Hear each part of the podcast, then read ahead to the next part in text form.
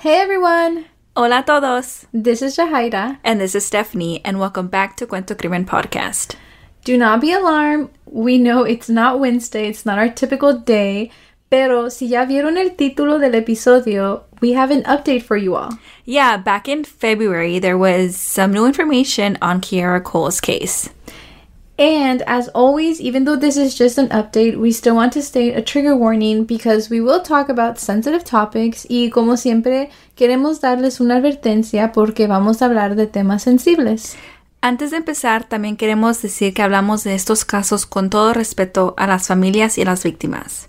Okay, let's begin.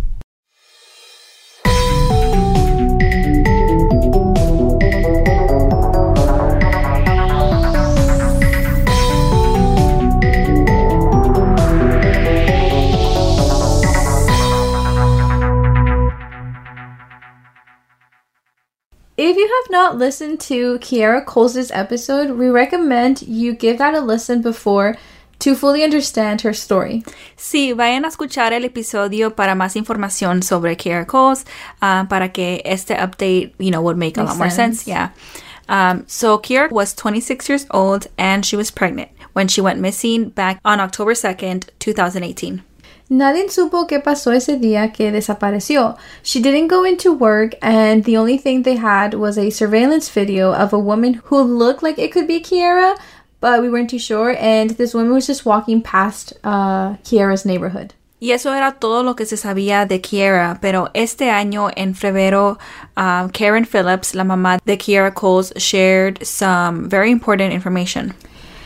So, Karen says that she was never on board with the idea that the woman from the video was Kierra. Ella dice que sí, la mujer traía el uniforme um, from Kierra's job, which was just the postal office.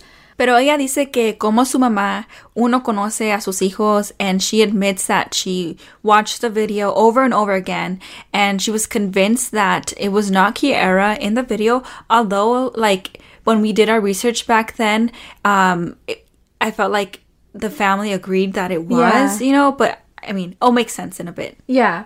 Um, so she claims that the way that the woman walked in the video was not the way that Kierra walked. And I know it could sound like a little, you know, but it's just a walk type of thing.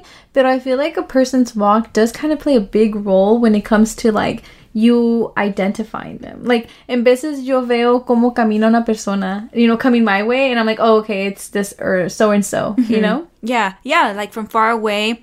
Um, you know, like my, my brothers look alike. Mm, they do. They yeah. do, right? But they all have like their different walk. And I, you know, like from far away, it's very confusing to see like who exactly, is who. Yeah. But if they walk, I know who it is. Yeah. You know? So I think that, I mean, that makes sense. Yeah. Yeah, exactly. I feel like we just, um, sin pensar, we associate that with the person.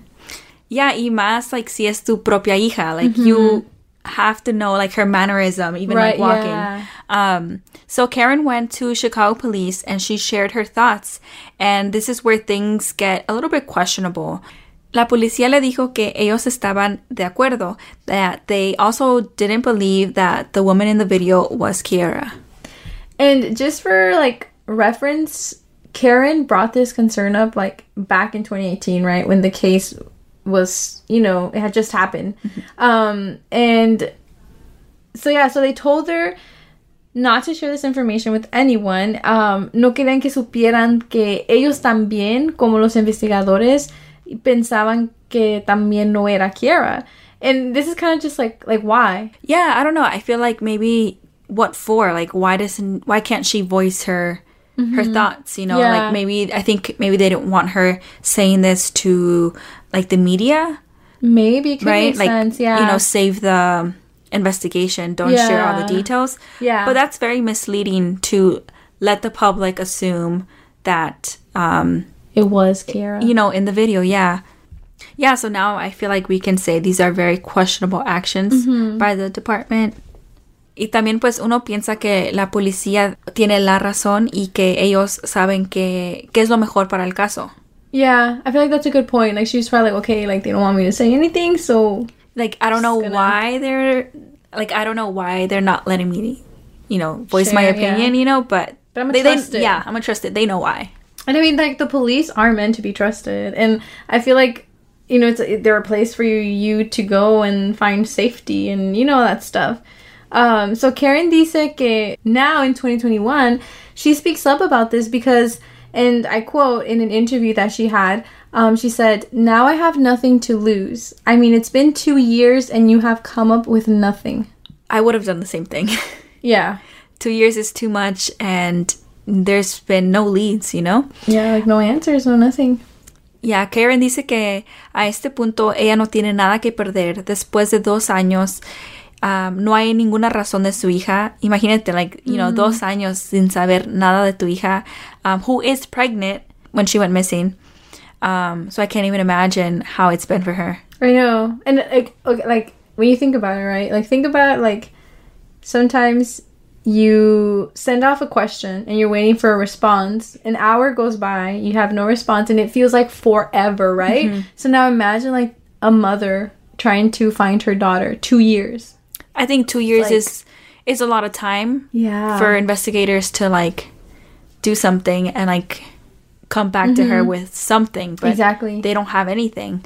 Um, and, and this is the case. I don't know if you remember, but um, El Papa de Kierra Coles, like for a long time, Oh, yeah. he was the one sleeping in, In in his car. car, um, looking in random buildings. Mm-hmm. So, like, you know, these are parents. yeah. No, yeah. So Like, yeah. Ugh, it's so hard. Y también, like, no saber del bebé de Kierra. Because Kierra was pregnant when she went missing. And, like, by now, the baby should be, what, like a like a toddler? And so, I don't know. It must be really tough. Yeah, they're they're missing two people. Mm-hmm. Uh, but on top of that, ahora también hay más información de lo que pasó el 2 de octubre when Kierra went missing.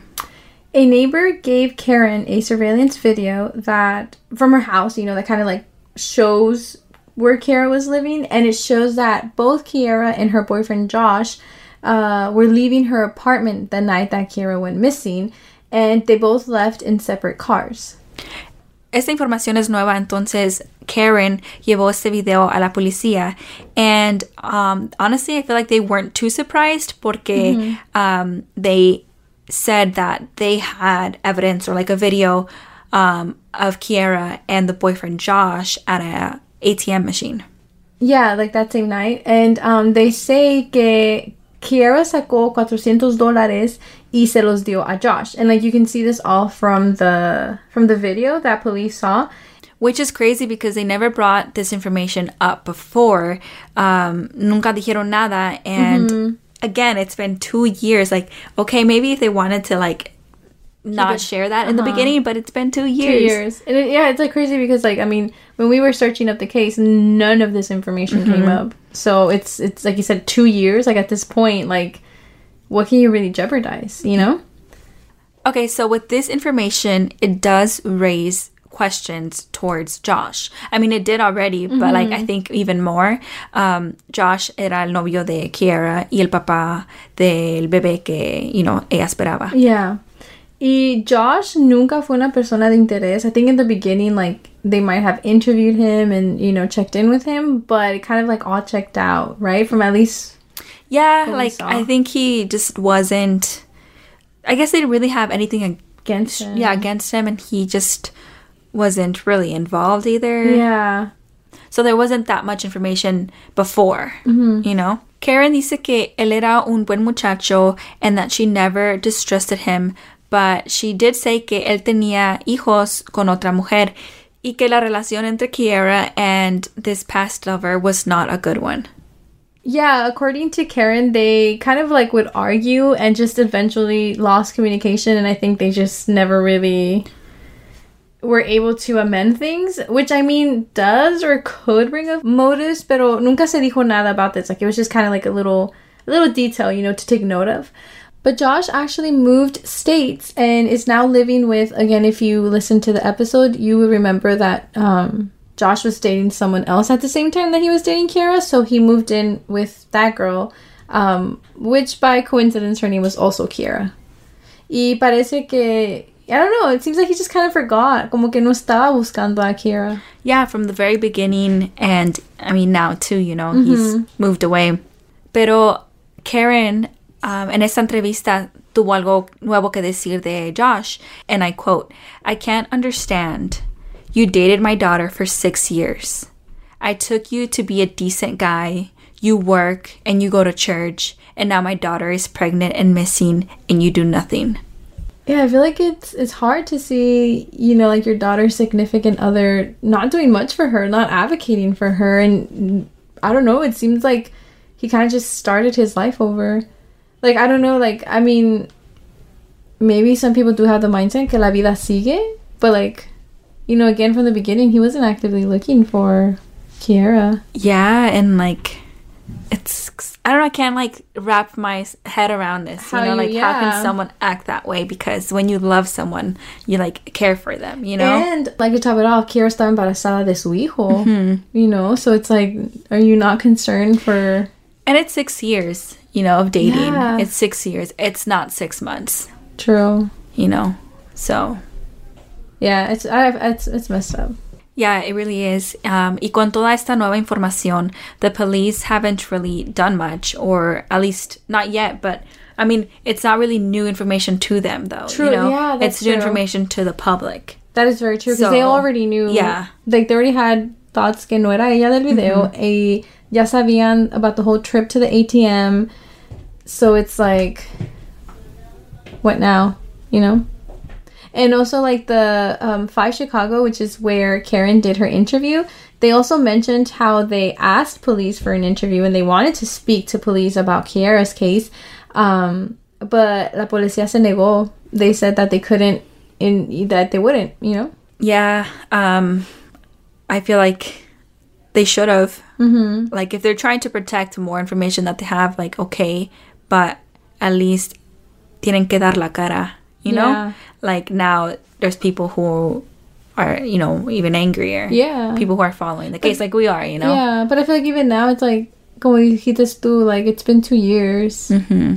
Like I, I, I don't know if anything. Like, shouldn't you want people to know this? Because I don't know. You know what I mean? Like, So, en este caso han habido 400 personas de interés, pero ninguna ha traído respuestas de lo que le pasó a Kierra esa noche que desapareció. they've all been like dead ends or just misleads, you know. And like I said, two years now, and Kierra todavía está desaparecida. All we could do um, as of now is like share her story, share her image, um, apply pressure to the authorities because, um, you know, two years is too much. Yeah, And their actions are kind of very questionable. yeah, they are. Yeah, that was just a little quick update on her case. Um, and we'll, you know, keep an eye out for any, you know, further updates. updates. on her. We hope that we get answers for her soon. Um, but, you know, let's push her name out. Um, and thank you for listening. And we will see you on Wednesday for our regular episode schedule.